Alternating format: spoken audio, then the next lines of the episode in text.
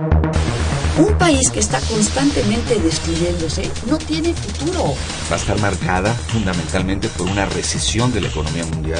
Yo hablo del autoritarismo hasta nuestros días. Radio UNAM. Radio UNAM. Y la Facultad de Ciencias Políticas y Sociales presentan Tiempo de análisis. Me parece que tienen que darnos ya respuestas concretas. No se puede echar a andar la reforma electoral tal y como está planteada. Tenemos que seguir luchando por defender la libertad de expresión. Un espacio radiofónico donde con tu voz construyes el debate. Tiempo de análisis. Tiempo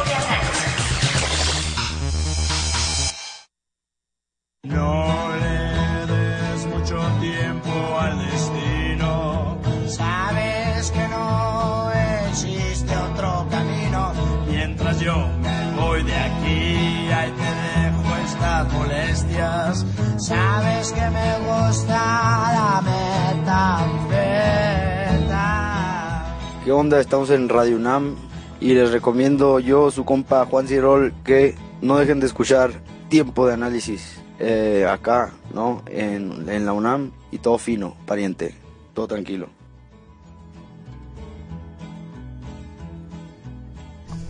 ¿Qué tal amigos? ¿Cómo están? Muy buenas noches. Les saluda con todo gusto Napoleón Glockner. Les doy la más cordial de las bienvenidas a Tiempo de Análisis. Este es un programa, ustedes saben, coproducido por la Facultad de Ciencias Políticas y Sociales y Radio UNAM. Transmitimos a través del 860 de amplitud modulada y también pueden sintonizarnos a través de vía internet en www.radiounam.unam.mx. Este espacio se enriquecerá con sus participaciones, sus preguntas, sus intervenciones. Si nos hablan al teléfono 55 36 89 89, repito, 55 36 89 89 o la da sin costo 01800 505 26 88. Por supuesto que ustedes también se pueden poner en contacto con nosotros a través de nuestras redes sociales, en Twitter, arroba Tiempo y Facebook, Facultad de Ciencias Políticas y Sociales, UNAM. Les queremos recordar que si ustedes están interesados en algunos de los programas que se transmitieron con anticipación. Los pueden ustedes bajar, escuchar a través de los siguientes portales www.políticas.unam.mx o también en la página de Radio UNAM que es, repito, www.radiounam.unam.mx. Hoy vamos a hablar sobre la izquierda en América Latina. Y para ello nos acompaña el maestro Máximo Modonesi, quien es profesor e investigador de la Facultad de Ciencias Políticas y Sociales de la UNAM. ¿Qué tal? ¿Cómo estás, Máximo? Muy buenas, noches. muy bien. También se supone que nos va a acompañar la doctora Raquel Sosa y nos avisó que ya está en camino, algo se le habrá atorado, no debe tardar en llegar y se incorporará en unos minutos más para que también escuchemos sus puntos de vista sobre el tema. Bien, pues eh, hablar de la izquierda en México, Máximo, ¿a qué nos remite el hecho de que, y América Latina en primer lugar, ¿no? Es decir, ¿desde cuándo el movimiento de izquierda en ese sentido tiene pues esta fluidez, ese arraigo y ese espíritu, y se ha dado el espíritu combativo en términos de lo que implica? Bueno, la izquierda es una una figura relativa de la política. Siempre hay una izquierda de la derecha y siempre hay una derecha de la izquierda. Entonces, pues, en realidad la izquierda como tal tiene una historia muy larga, de siglos atrás. Ahora, después hay distintas izquierdas a lo largo de la historia. Hay izquierdas que van adquiriendo ciertos tintes, ciertas características, van a digamos, teniendo características más puntuales, digamos, hay adjetivos. La izquierda es un sustantivo y después aparecen adjetivos a lo largo de la historia de la izquierda. La, la historia de la izquierda adquirió en, a lo largo del siglo XX todo un tinte fuerte, socialista, anticapitalista. Eso fue una de las características fuertes de la, a lo largo de la historia de la izquierda, ligada al movimiento obrero, ligada a una disputa en contra de la sociedad burguesa. Eso fue un momento en donde la izquierda adquirió mucho peso, mucha densidad, e incluso hay una izquierda que asume que solo hay izquierda si es antisistémica, anticapitalista, socialista, y después hay una diversidad de digamos, de figuras de la izquierda. Hoy en día hay izquierdas modernas en México, o sea, como hay dis- di- distintas autodenominaciones de izquierda que se, que se dan a lo largo ancho de la historia de México y de América Latina. Y de hecho uno podría decir también hay distintas izquierdas en América Latina, no todas ah, son iguales a sí mismas. Diríamos que en los últimos tiempos posiblemente una forma de ser de la izquierda, en particular latinoamericana, fue de se- tratar de ser antineoliberal. O sea, en la medida en que el neoliberalismo fue una forma de una configuración de la dominación ah, capitalista en América Latina, pues la izquierda fue adquiriendo a lo largo de los años 90 y a principios de la década del 2000 ah, una forma antitética, o sea, como tratando de plantearse como antítesis respecto al orden neoliberal y por lo tanto adquirió ciertas formas antineoliberales. Porque el antineoliberalismo fue una postura de las izquierdas en los últimos tiempos.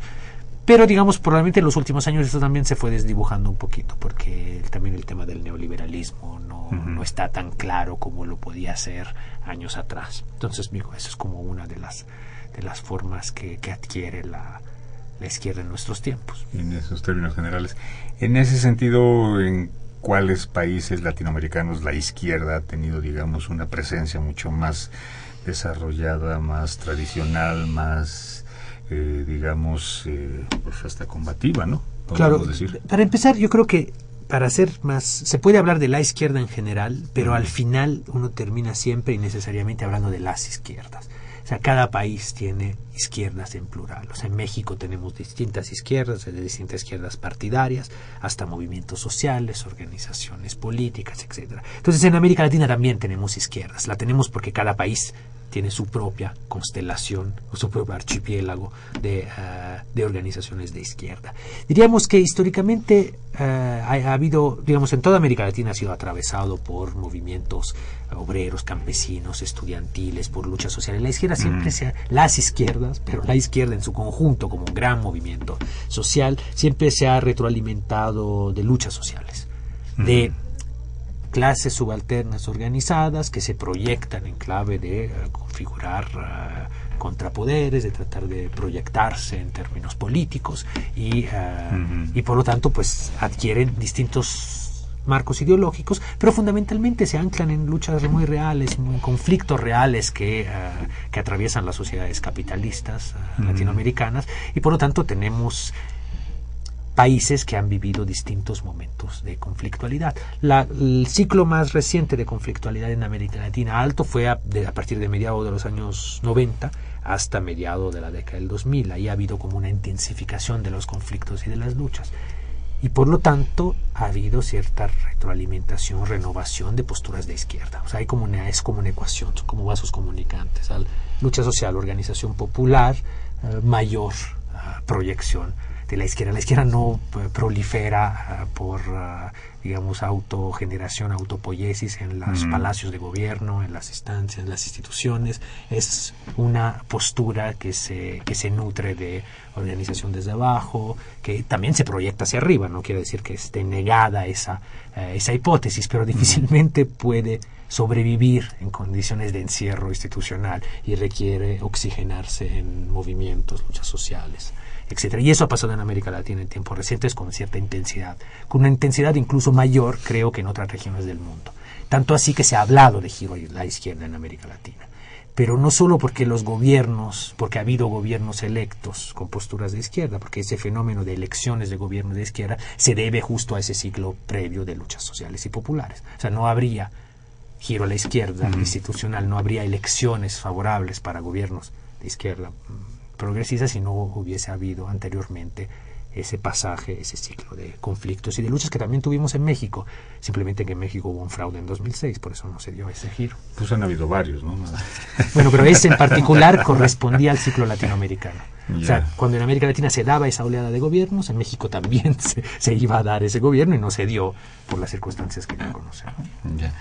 Ya llegó y nos acompaña con mucho gusto. Nos honra la presencia en la cabina de Radio UNAM la doctora Raquel Sosa, profesora e investigadora de la Facultad de Ciencias Políticas y Sociales. Raquel, ¿cómo estás? Muy bien, perdón la tardanza, es un poco difícil llegar a Radio UNAM. Sí, este, además, eh, al calor también ya. Cruce de caminos.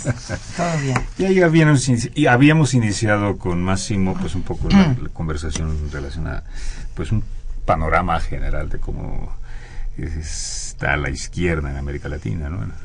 Eh, actualmente, bueno, cómo se ha dado el proceso este de consolidación de los movimientos de izquierda, organizaciones de izquierda, etcétera. ¿Qué es lo que representa para, digamos, eh, el neoliberalismo, en este caso considerando concretamente lo que podría ser llamado el enemigo común de las izquierdas latinoamericanas, en este caso Estados Unidos? ¿Qué, qué amenaza puede representar la izquierda latinoamericana para eh, Estados Unidos? O y los grandes. eh, No, claro. Yo pienso que capitalistas, ¿no? eh, un poco también en, en- en la perspectiva de lo que alcancé a escucharle a Máximo, eh, son momentos históricos excepcionales los que estamos viviendo.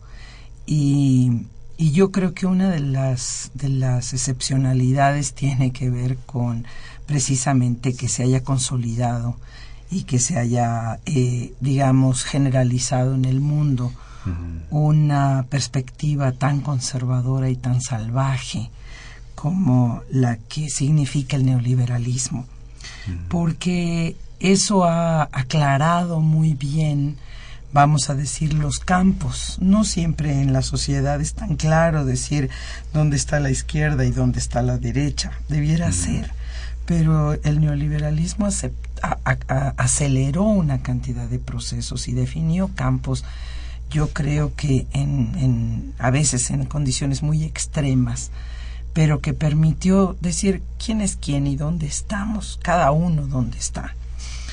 Eh, la obsesión me parece neoliberal, es una obsesión por eh, convertir las sociedades latinoamericanas en sociedades de personas que puedan ser, si no incorporadas al mercado, porque la verdad es que no hay trabajo para todos, por lo menos subordinadas al orden empresarial.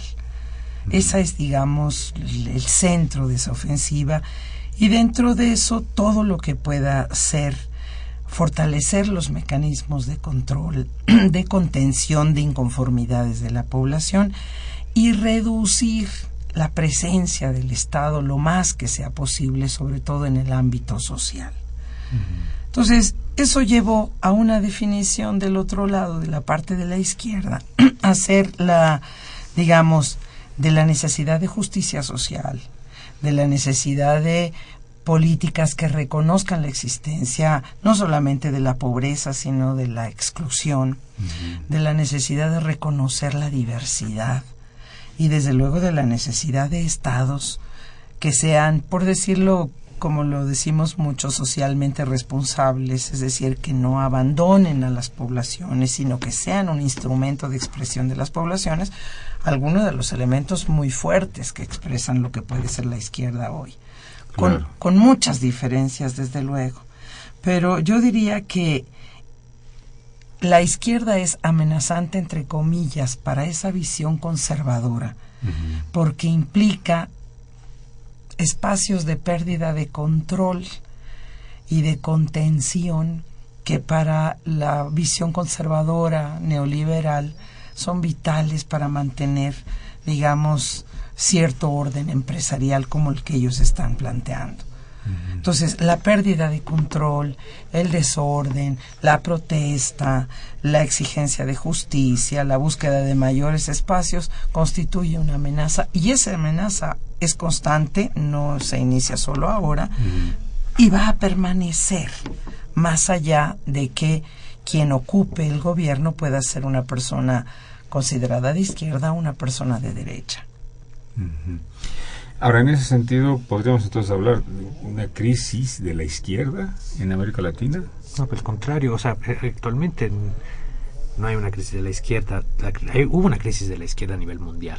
En América Latina hubo un repunte de las izquierdas ah, en los últimos tiempos. Ahora, eso no quiere decir que no haya que tener una mirada crítica respecto a ese repunte de las izquierdas, pero digamos, la crisis ya ya la pasamos, ya la vivimos. ah, Sí, ¿tú y crees? yo creo que sí, la parte más profunda de la crisis fue justo cuando lo que Raquel llama orden empresarial, que me parece una expresión que retrata bastante bien cierta lógica de res- se reconfiguró un orden jerárquico y clasista en América Latina que se había perdido. Digo, el siglo XX fue un siglo de grande ascenso en las clases subalternas por medio de formas de organización, ¿En reforma, dónde revolución. concretamente? Pues en todos los países latinoamericanos, desde donde arrancábamos, que era un orden oligárquico, donde sin cuestionamiento, sin incluso derecho al voto, porque no había derecho al voto a principios del siglo en América Latina, se concreta el derecho al voto desde los años 40. Del los- siglo XX. Del siglo XX, sí.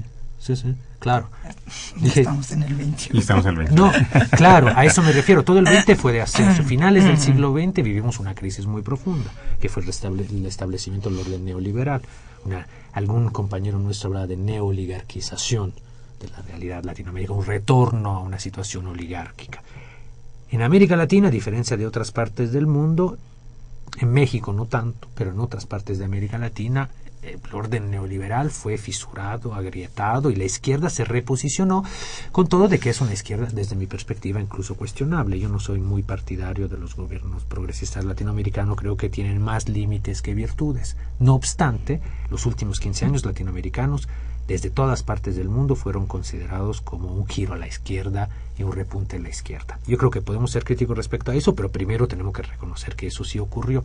No ocurrió en México, no ocurrió en Colombia, no ocurrió en Chile probablemente, con todo que habría que ver cómo se dio la alternancia, pero además en todos los demás países hubo avanzada de fuerzas progresistas, antineoliberales, y sobre todo, más allá que consideremos de izquierda, de la izquierda que queremos esos gobiernos, hubo derrotas de fuerzas de derecha y del neoliberalismo. Eso sí es un dato, digamos, empíricamente comprobable. Entonces, no es... ah, en México ah, tenemos una situación particularmente problemática desde hace por lo menos casi una década.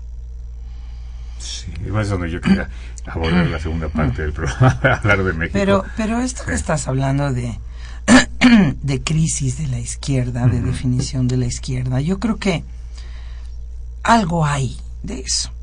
O sea, cuando hay un crecimiento muy grande de una fuerza, cuando hay una posibilidad de expresión que no se había tenido, que se había reprimido durante tantos años, se producen situaciones nuevas a las que no necesariamente estamos preparados.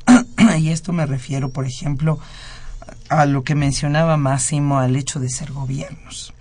gobiernos de formados por personas que vienen de distintos sectores de luchas sociales, de luchas políticas y que de pronto se enfrentan a, a muchas cosas, se enfrentan a la existencia de estructuras de gobierno muy rígidas que además no saben muy bien los gobiernos de izquierda usualmente cómo transformar no saben qué hacer con esas, este, esas estructuras y en muchos casos permanecen y más allá permanecen las inercias. Hay algo que tenemos en América Latina que desde el siglo XIX estaba muy presente desde la independencia. ¿A quién nos queremos parecer?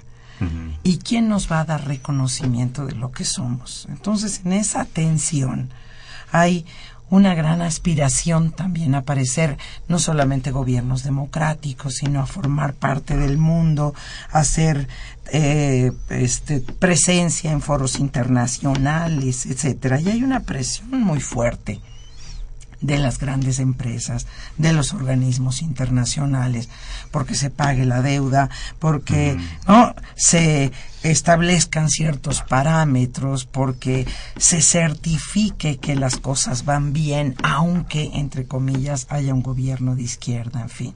Entonces, eso da lugar a muchas confusiones. Y, e incluso en México, por ejemplo, ya dio lugar, y esa es parte de la dificultad que tenemos, a que una parte de esas fuerzas que constituyeron una izquierda en años anteriores, pues directamente se fascinaron con la posibilidad de ser diputados, presidentes municipales, gobernadores, etcétera, y se corrompieron. O sea, abandonaron la idea de la necesidad de la que partían, de lo que había que transformar, y simplemente se conformaron a, a, ocupar cargos de poder y tener unos salaritos un poco mejores, vamos a decirlo suavemente, que los Salaritos. demás. ¿Sí? Sí. Pero yo creo que eso, eso genera un desconcierto. Lo que, Claro. lo que insiste Máximo, que yo creo que es así también, es que aún estos gobiernos, aun cuando de pronto se acomoda un gobierno de izquierda, que la gente le tiene menos tolerancia a un gobierno de izquierda que se equivoca que a uno de derecha. Aún en esa circunstancia la presión social sigue siendo muy fuerte. ¿Por qué esa menor tolerancia que del ciudadano ante el gobierno de izquierda que de derecha cuando llega a equivocarse? Porque yo creo que las, las sociedades tienen una base cons- conservadora muy sólidamente fincada. La, la base social de la izquierda se alimenta de luchas y de movimientos. La base social de la derecha se alimenta en dejar que las cosas, si no están bien, no se pongan más mal. Un- hay, un, hay una reflexión conservadora que es, bueno, yo lo que quiero es que, que, que todos estemos razonablemente bien, a lo mejor no, no tan tan bien, pero que no sea escandaloso lo que está mal. Entonces, cuando empiezan a haber debates, empieza a haber cambios, empieza a haber situaciones de incertidumbre, se produce una reacción conservadora. Salvador Allende fue el, digamos, paladín de la democracia en América Latina. No hubo nadie, ni habrá posiblemente nadie que lo iguale en términos de ser un hombre cabal, constitucional, legalista, eh, no muy respetuoso de la, de la estructura política del régimen chileno pero produjo un pánico grandísimo, no solo el que tuvieron Kissinger y Nixon, que fueron los más feroces, sino un pánico grandísimo en sectores conservadores, Dentro de la misma sociedad chilena. Claro. por supuesto que, que no, no podían aceptar que hubiera cambios. Hubo sectores de la izquierda chilena que desde el gobierno de Salvador Allende empezaron a decir esto está muy mal. Nosotros necesitamos muchas más cosas que las que están llegando a Chile. Yo me acuerdo de personas que decían es que no teníamos pasta de dientes, no teníamos tales satisfactores. En Venezuela hay un sector muy grande que se ha ido haciendo cada vez más conservador. Los universitarios y los intelectuales somos una base social básicamente conservadora paradójicamente un compañero querido de la izquierda antes venezolana alegaba conmigo hace unos meses y me decía es que no hay leche en polvo en Venezuela. Hay control de viajes. ¿Y qué edad tiene para tomar leche en polvo? ¿Eh? La- la que sea. Tienes amigos No muy es muy jóvenes. joven. No. Pero eso no es por los beneficios de la leche en Bueno, polvo, es por la comodidad. ¿Cuántos en profesores universitarios aceptarían ahora que su salario se redujera para convertirse en un salario medio de un Pues funcionario? creo que ninguno, ¿verdad? Bueno, ¿cuántos aceptarían que hubiera un control, digamos, de las finanzas públicas y un verdadero cobro de impuestos para sectores altos? Yo no sé si tú tienes esa conciencia dramática, pero los profesores universitarios estamos entre el 5% de la población que gana más de cinco salarios mínimos y por mucho. Somos el 5% de la población más rica del país, con privilegios. ¿Quién está dispuesto a ceder en sus privilegios? Sí, aun cuando en realidad hay como acumulaciones de riqueza, que si tocáramos esa acumulación de riqueza, ya con eso tendríamos para repartir. Bueno, y, sí. y ya, digamos, la justicia social no pasa por el recorte del salario de los universitarios, pasa justo para, por digamos por los grandes millonarios acaba de salir la lista de Forbes no sé si Ah, sí, o sí, sea, sí. digamos con eso tenemos Nuestro como magnate, los- líder, Sí, pero una revolución afecta la vida de todos. Sí. Una transformación profunda requiere que todos, sobre todo las cabezas organizadas de un país, estén dispuestas y participen en una transformación. Cuando tú tienes un sector conservador tan grande, incluso entre los intelectuales, entre los, arti- los artistas, a veces más, Mm. porque tienen salarios, a veces se mueren de hambre también, pero, Claro. pero los que tienen salarios multimillonarios viven en un estado de comodidad increíble. Entonces no son una fuerza de transformación y a las primeras de cambio, los intelectuales, Bolivia es impresionante, intelectuales que empezaron a ser muy proclives a las transformaciones y de pronto tiran para atrás. Bien, está muy interesante. Vamos cuando yo sobre eso tengo un, matiz nada más, o sea, estoy de acuerdo en general, salvo que, digamos, ahí yo reivindico que hay sectores intelectuales de izquierda crítica en América Latina que están criticando los procesos, pienso en Bolivia, pienso en Venezuela, desde una, defendiendo las transformaciones mm. e incluso cuestionando transformaciones que no han llegado tan lejos como los movimientos demandaban, como se pudiera llegar. Es decir, incluso son gobiernos, ninguno de ellos afectó realmente ninguno al no ser ninguno de ellos una revolución en el sentido estricto, ninguno de los países latinoamericanos se vive las condiciones que menciona Raquel, salvo posiblemente en Venezuela, donde realmente estén trastocados los sectores con capacidad ah, de acumulación. O sea, bien que mal, las reformas en América Latina, los gobiernos progresistas trataron de, produciendo un excedente relacionado mm. incluso con una coyuntura favorable de exportaciones, redistribuir, generar fenómenos de mercado interno, de política social, de nacionalización, es muy positivo así, pero sin afectar fundamentalmente los grandes polos de acumulación, ni transnacionales ni nacionales, tratando de mantener un poco intacto cierto equilibrio. Lo digo porque por ello yo Perdón, Máximo, Máximo, necesito hacer una pausa. Ah, sí, y continuamos ahora con contigo, retomamos la idea que estás eh, externando. Amigos, háblennos, estamos en tiempo de análisis, nuestros teléfonos 55 36 89 89, Lada sin costo 01800 505 26 88, Twitter, Tiempo Análisis y Facebook, Facultad de Ciencias Políticas y Sociales, guion UNAM. Hoy esto es tiempo de análisis, estamos hablando sobre la izquierda en América Latina. Regresamos.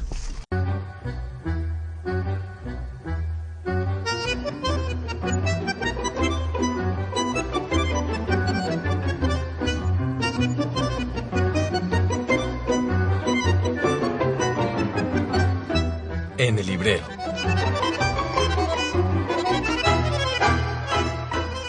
Hola, ¿qué tal? Soy Gloria Carrillo, editora de la revista Estudios Latinoamericanos del Centro de Estudios Latinoamericanos de la Facultad de Ciencias Políticas y Sociales.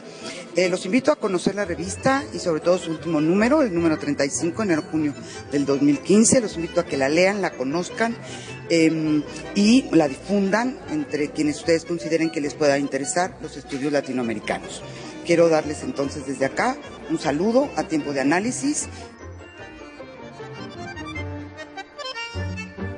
Soy Severo Salles, brasileño radicado aqui em México, e este livro, Retos e Logos de Brasil Contemporâneo, é um livro muito atual, com alguns de los principais eh, intelectuais de América Latina e de Brasil que estudam sobre a sociedade brasileira hoje. Então, este é um motivo muito considerável para que se dedique a lerlo, não? Isto penso eu. Há outras obras muito valiosas também, e essa está dentre elas.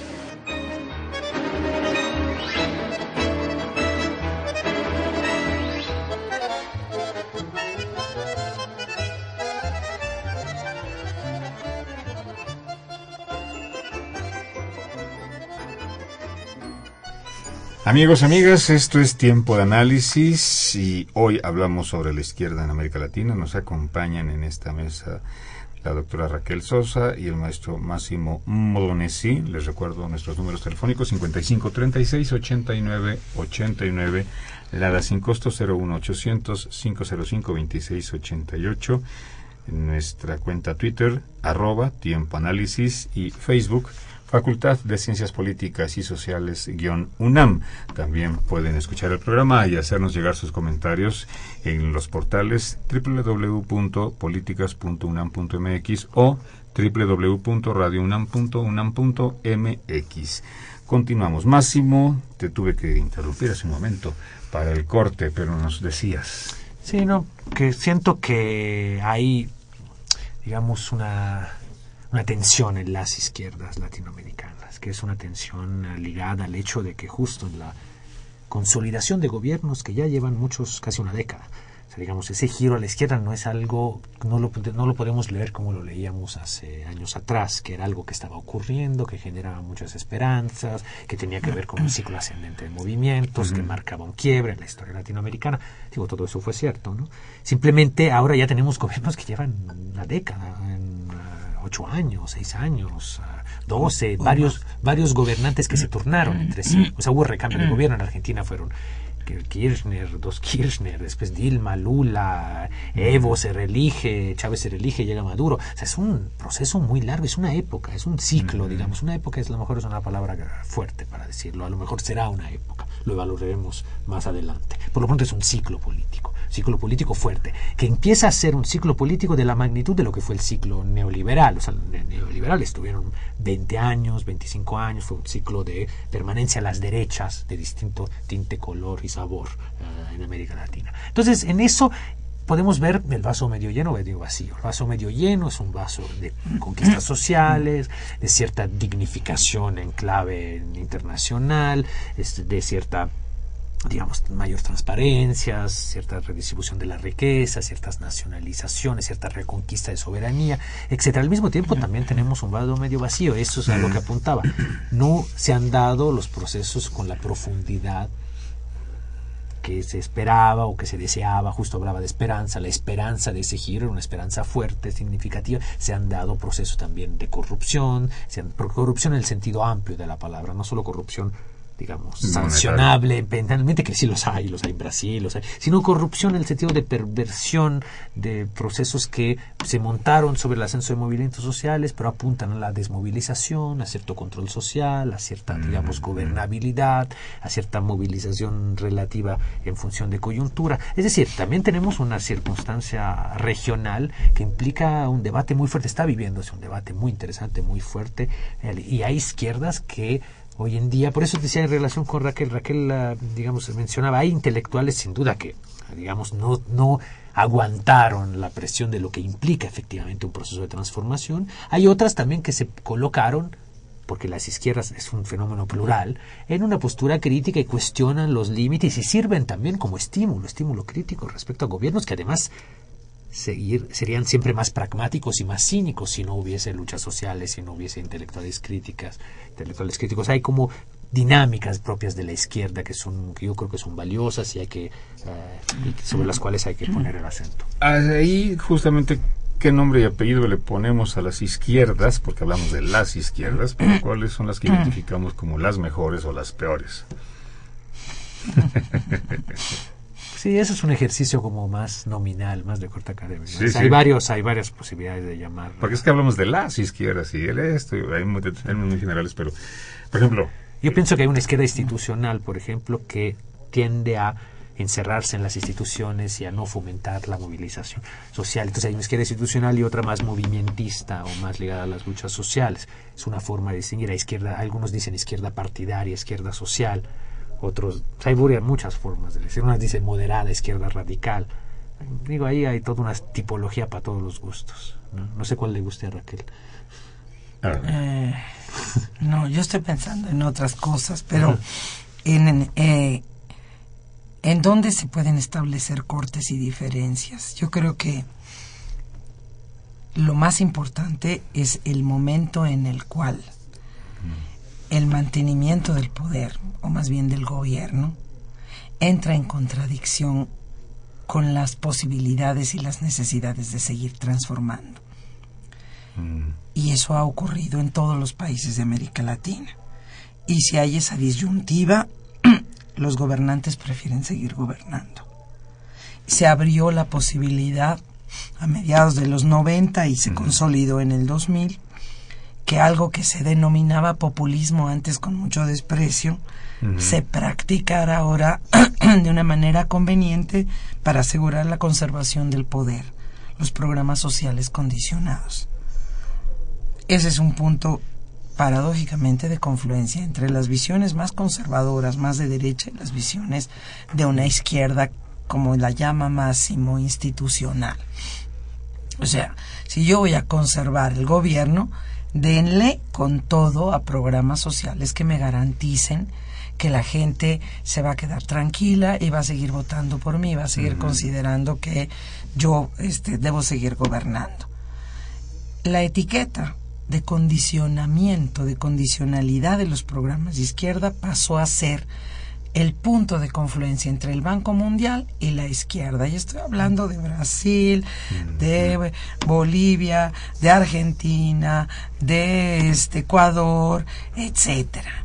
Yo creo que los que han resistido más, y esta también podría ser otro elemento interesante de plantear, son los que tienen recursos suficientes como para no exigir condicionalidades. Venezuela es el caso extremo. Pero en Venezuela les pasó otra cosa, que en el atropellamiento por querer hacer transformaciones muy aceleradas, conforme se iban procesando los hechos, Hugo Chávez era muy característico de eso, decir, acá nacionalizamos, acá hace, quitamos esta empresa, este empresario pesado, aquí abrimos un área social. No se llegaron a consolidar tampoco esas transformaciones en instituciones que tuvieran que ver con el conjunto del país. Todavía siguen existiendo en Venezuela las misiones y las secretarías con programas relativamente diferenciados. Y cuando se desploma el, el precio del petróleo, hay una crisis muy grande porque de pronto lo que se podía repartir y hay que empezar a cuidarlo también y empieza a haber una ola de protestas muy montada también por la perspectiva norteamericana, pero es real que la confianza que desató Venezuela en toda América Latina de que había petróleo para 600 años, de pronto ahora está limitando las posibilidades de programas que no cumplan, que son prácticamente ellos los que no cumplen con las exigencias del Banco Mundial. Entonces ahí va a haber una tensión continua cada vez mayor. Pero en todo el resto, eso es el dilema. ¿Qué queremos? El asunto sigue o nos detenemos en un punto o ya no arriesgamos más porque la derecha nos está llegando como, ¿no? El agua decimos a los aparejos. Entonces ahí yo creo que la, la opción de la mayoría es permanecer en el gobierno y sentarse. Mencionaste hace un momento justamente, pues, el término populismo, ¿verdad? Al cual eh, se le teme y se le considera pues algo así que, en tanto en la izquierda como en la derecha, es algo que no lo digamos, eh, logran concretar en términos de programas y demás. ¿Qué, ¿Qué, pasa con esto del, del, del, populismo y cuál es el temor que hay en ello? Bueno, el populismo primero es un término que inventó la izquierda para cuestionar, digamos, a fenómenos que no eran cabalmente, coherentemente clasistas, en una perspectiva socialista y revolucionaria. Son términos que viene del debate de los marxistas uh, rusos con uh, sus, uh, sus, propios, sus propios rivales en el momento de la disputa por qué tipo de revolución se daba en Rusia. Entonces es un descalificativo que dio una izquierda como muy, digamos, llamémosla así entre comillas, ortodoxa, o sea, dura y pura marxista comunista respecto a fenómenos que no alcanzaban a ser tan consistentes. Una crítica, digamos, válida, legítima, al mismo tiempo muy severa. Después se apropió de, ese de esa palabra, se apropia la derecha. La derecha neoliberal que cuestiona de populista todo lo que huele a estatista y social. O sea, todo lo que tiene que ver con políticas públicas, política social, gasto público, gasto social, eh, presencia del Estado, uh, paraestatales, y se convierte como en la, la, convierte, porque ahí es una operación mediática, además es, ya estamos ya en los tiempos en donde los medios de comunicación tienen un papel crucial, así como lo tienen en esas digamos, en tratar de sabotear gobiernos progresistas en todo tipo, porque también el tema de decía, decíamos hace rato de que por qué hay más exigencia respecto a los gobiernos de izquierda. Claro que si hay corrupción hay que denunciarla, pero resulta que si hay corrupción en un gobierno de izquierda se arman unos escándalos, unas campañas de prensa muy mayúsculas que no, no equivalentes, no, corresponden a las de la derecha. O sea, es cuestión de hacer un estudio comparativo y uno se da cuenta además del peso de los medios de comunicación en ese sentido. ¿Pero porque con los de derecha ya se lo espera uno o ya es normal que suceda? No, digamos, no, pero digamos no hay una campaña, no hay una intencionalidad política. O sea, hay como, no es la cuestión la, la prensa no es neutral o la información no es neutra, hay una, intención, una cargada de intencionalidades políticas. Pero el tema de populista es eso, el populismo se volvió un, un descalificativo que sirvió para demonizar toda política social, toda política pública, toda política estatista. Ahora, que no que se tenga que cuestionar excesos de estatismo, gastos alegre, corrupción, burocratismos, eso es otro, otra cuestión y la izquierda siempre ha tenido ese tema colocado en sus propios debates internos. O sea, las izquierdas siempre discutieron que tanto el Estado se convierte también en una jaula, en un eso tema que está planteando Raquel, o sea, es un viejo debate de la izquierda preocupada por esas cuestiones. Ahora, la, la, derecha claramente hizo una operación en los años 80 en relación con eso, usando la palabra populismo. Desde ahí la palabra populismo quedó como estigma y queda todavía hoy en día como estigma. Ahora, nomás te hago énfasis en eso, es una palabra que también nació como un estigma desde la izquierda, desde otra óptica. Pero finalmente hoy en día el uso común que se tiene es un estigma de derecha más que un estigma de corte. No, pero eh, era, son populistas o se consideraron populistas los gobiernos, eh, el último de Getulio Vargas en Brasil, el gobierno de Lázaro Cárdenas, mm. Perón, eran como los ejemplos del populismo. ¿Por qué? Un liderazgo personal fuerte que atrae a multitudes, cosa que la izquierda no atrae a muchas multitudes frecuentemente.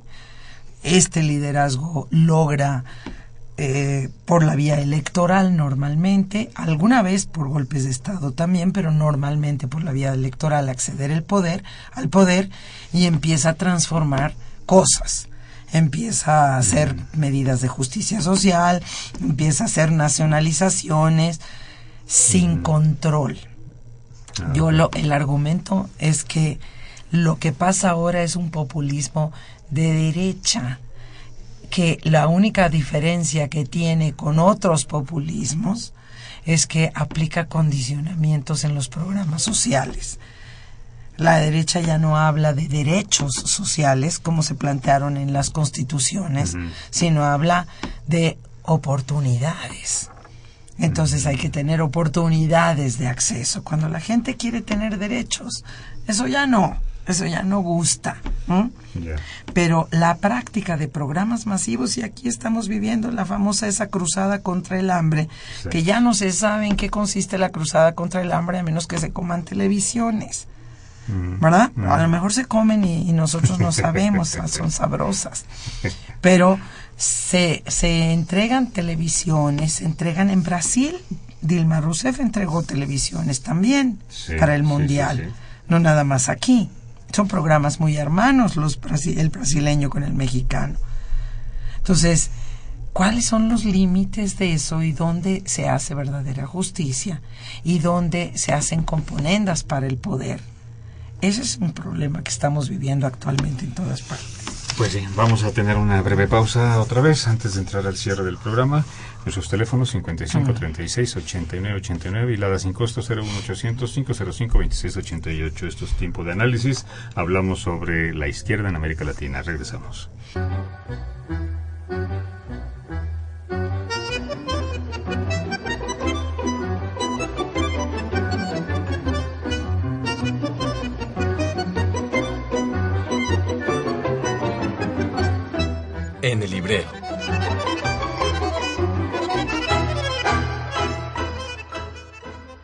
Hoy se presenta un libro mío, soy Angélica Cuellar, que el libro es La Suprema Corte de Justicia de la Nación, sus ministros, la política y el agravio social, que es el análisis de dos casos en los cuales la Suprema Corte de Justicia ejerció la facultad de investigación en violaciones graves a los derechos humanos.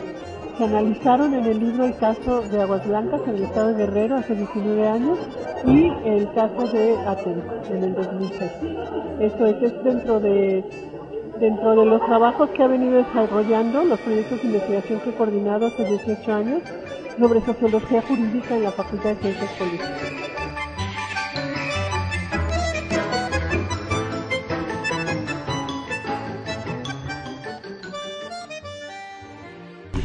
Esto es tiempo de análisis. Regresamos con el tema de la izquierda en América Latina. Y quiero, más bien, sí, ya me reclamó Máximo Modonesi que le dije maestro, pero es doctor.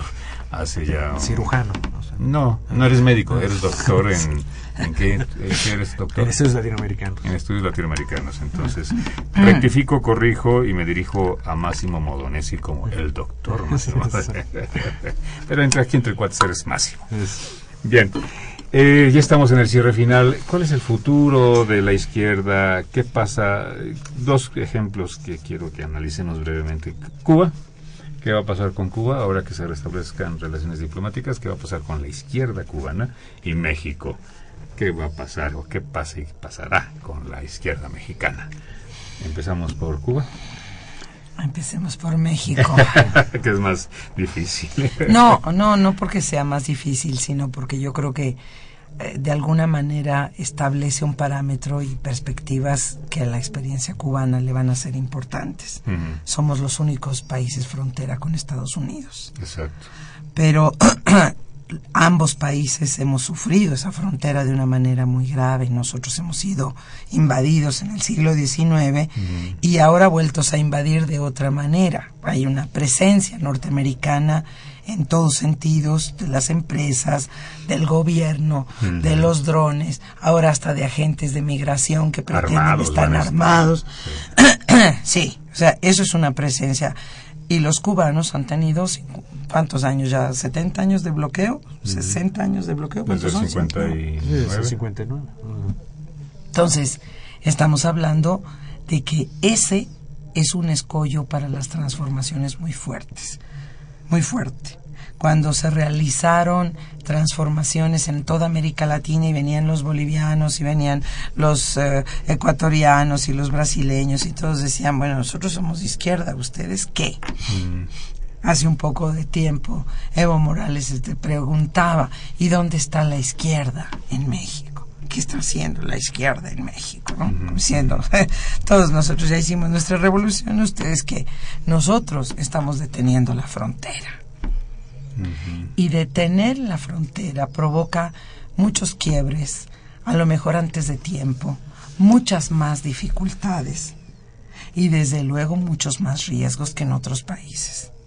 Yo creo que en ninguno de, estos dos países, ni en México ni en Cuba, podemos festejar unas relaciones muy positivas en América Latina porque somos los puntos más duros de una relación completamente inequitativa y amenazante para nosotros.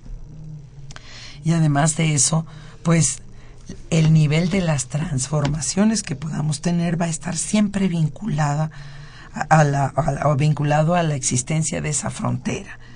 Hay demasiados mexicanos en los Estados Unidos y demasiados cubanos en los Estados Unidos como para que no tengan un peso político allá y acá.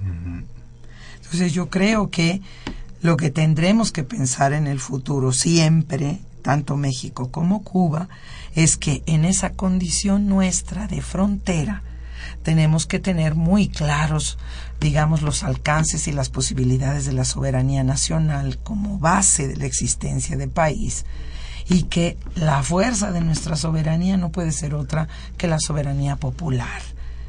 Para nosotros va a ser un escollo, un límite tener terrible para enfrentar esa frontera, tener gobiernos oligárquicos con eh, privilegios, etcétera, o gobiernos antidemocráticos, autoritarios. Claro. Entonces, yo creo que esos dos problemas están pensados, están planteados a estos dos países. Sé que, Ya, por, otro lado, o sea, digamos, o sea, Cuba, Cuba, digamos, se impuso por la fuerza un gobierno revolucionario y popular y lo bloquearon. En México no tuvieron que recurrir a eso porque lograron sostener gobiernos, serviles, gobiernos que le permitieran socios, socios de negocios, socios en términos de geopolíticos. Entonces, digamos, creo que eh, no es casualidad en México no se han podido dar los quiebres que se dieron en otros países latinoamericanos. El peso de ser frontera es un peso que se expresa políticamente y no tanto por una injerencia burda, o sea, están muy sofisticados ya las formas de injerencia, es como una trenza de intereses entre las clases dominantes mexicanas que se sostienen en relación también con apoyos de capital uh, norteamericanos. Aquí se quiebran los bancos y se obtienen préstamos, ¿no? Porque en Estados Unidos no se puede permitir una digamos una ruptura política en México y se financian campañas electorales. Ujú. O sea, hay toda una trenza que hace que um, digamos en México sea particularmente difícil producir eh, digamos eh, rupturas como las que se vivieron en América Latina. E incluso la prueba es que el caso cubano, que fue en otra época, sufrió lo que sufrió. Digamos, sí se produjo porque se perdió el control de Estados Unidos un momento del proceso y después no logró recuperarlo, pero tuvo que optar por una política que ellos mismos consideran hoy día ah, anacronísticas, porque efectivamente no les permite hacer negocios. O sea, lo que quieren es hacer negocios. Ah, y ahora lo que quieren es hacer negocio con Cuba. O sea, no les interesa otra cosa, no es que cambiaron perspectiva ideológica. O sea, quieren incluso la- es impresionante como los principales, hablando de ese orden empresarial a que se refería Raquel, los principales eh, que están, las principales presiones que se viven en Estados Unidos para abrir y desbloquear a Cuba son de empresarios. Esa es la verdadera lobby que está logrando contener el lobby conservador cubano que dice eh, que caigan que caigan los castros, es el lobby de los negocios, quieren hacer negocios. O sea, no tienen otra cosa, es lo que está jugando es eso. Bueno, pues una última idea en un minuto, doctora Raquel Sosa. Bueno, yo creo que siempre vamos a tener que estar en América Latina, en México, pensando, perdón, en América Latina como un referente. No podemos desprendernos de eso. Por más que nos blanqueemos y por más que eh, salgan huyendo muchos mexicanos de situaciones de violencia y de inseguridad y se sientan mejor en Estados Unidos o lleguen a tener fortunas en Suiza, la problemática nuestra como país se va a mantener en los horizontes latinoamericanos. Entonces yo creo que esa reflexión, el aprendizaje de distintas experiencias, el saber que cada uno de los países de América Latina eh, están planteando de acuerdo con su historia, con sus tradiciones, con sus dificultades, posibilidades de transformación, tiene que seguir siendo la alimentación fundamental de la que partamos. Nadie puede repetir lo que está haciendo otro, ¿verdad? Y nadie puede pensar que se puede liberar de su propia historia para parecerse a lo mejor tranquilamente al contrario.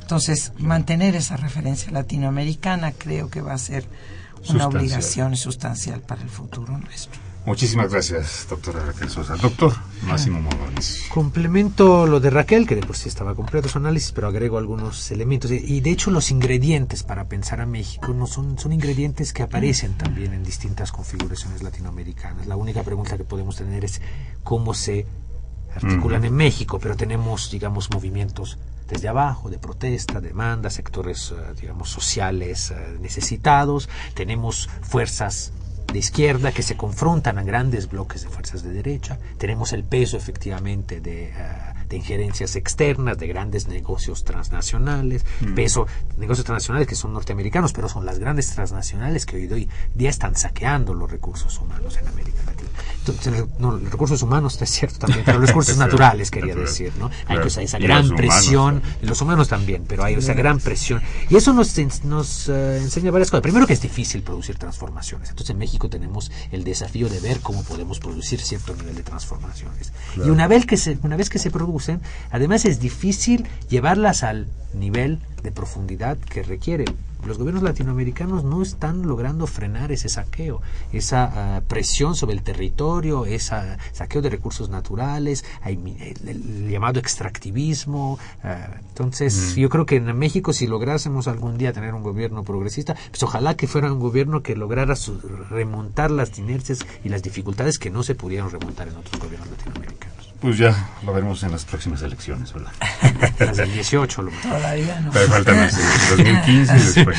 Bien, pues eh, muchas gracias amigos, amigas por sintonizarnos. Les recordamos que tenemos una cita el próximo miércoles en punto de las 8 de la noche aquí en el 860 de AM, tiempo de análisis. No se olviden también de estar en contacto con nosotros a través de nuestras redes sociales. El programa fue producido por la Coordinación de Extensión Universitaria de la Facultad de Ciencias Políticas y Sociales de la UNAM a cargo de Roberto Oceguera. Coordinación de producción Claudia Loredo, en la producción Guillermo Pineda, en la información Elías Lozada y Jimena Lezama. Estuvo en la cabina y en la operación Humberto Sánchez Castrejón, en la continuidad Gustavo López. Se despide de ustedes Napoleón Glockner, que tengan la mejor de las noches. Hasta pronto. Esto fue Tiempo de Análisis. Tiempo de análisis. Una coproducción de Radio UNAM Y la Coordinación de Extensión Universitaria de la Facultad de Ciencias Políticas y Sociales.